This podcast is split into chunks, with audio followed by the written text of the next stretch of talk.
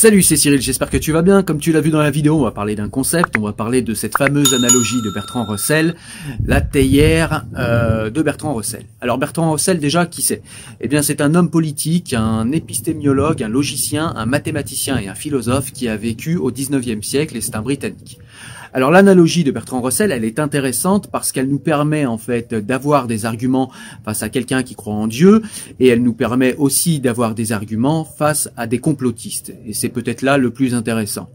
Alors qu'est-ce qu'elle nous dit l'analogie de Bertrand Russell, cette fameuse théière de, de, Russell? Eh bien elle nous dit tout simplement que il ne suffit pas que quelqu'un affirme qu'une théière est en orbite autour du Soleil entre Mars et la Terre pour que ce soit aux sceptiques de réfuter cela et de réfuter cette affirmation. C'est à celui qui affirme cela de donner les éléments et de donner les arguments et de donner les faits factuels qui lui permettent en fait d'arriver à cette affirmation.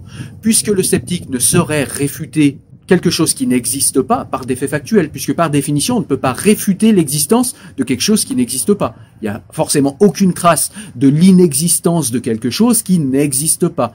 Donc cette réfutation est impossible. Et c'est pour ça que pour Bertrand Russell, ce n'est pas à la personne qui est sceptique d'avoir des arguments contre Dieu, contre un complot, contre les complotistes. C'est aux complotistes, c'est aux croyants, c'est à ces personnes-là de prouver la factualité et la rationalité des propositions ou des affirmations qu'il propose, euh, qu'il propose euh, comme ça. Voilà, quand on dit euh, Dieu existe, Dieu est un barbu, Dieu se met en colère, eh bien c'est aux croyants de prouver cela.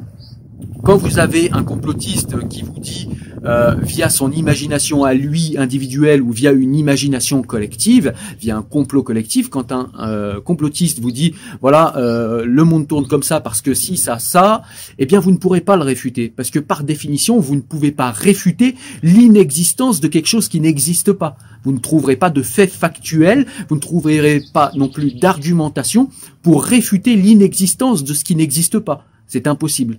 Donc, pour pouvoir commencer à avoir un débat et pouvoir commencer à argumenter, il faut que celui qui est euh, à la base d'une proposition, à la base d'une affirmation et à la base d'une définition euh, ou d'une proposition de quelque chose, eh bien de prouver et de démontrer l'existence et la factualité de ce qu'il propose.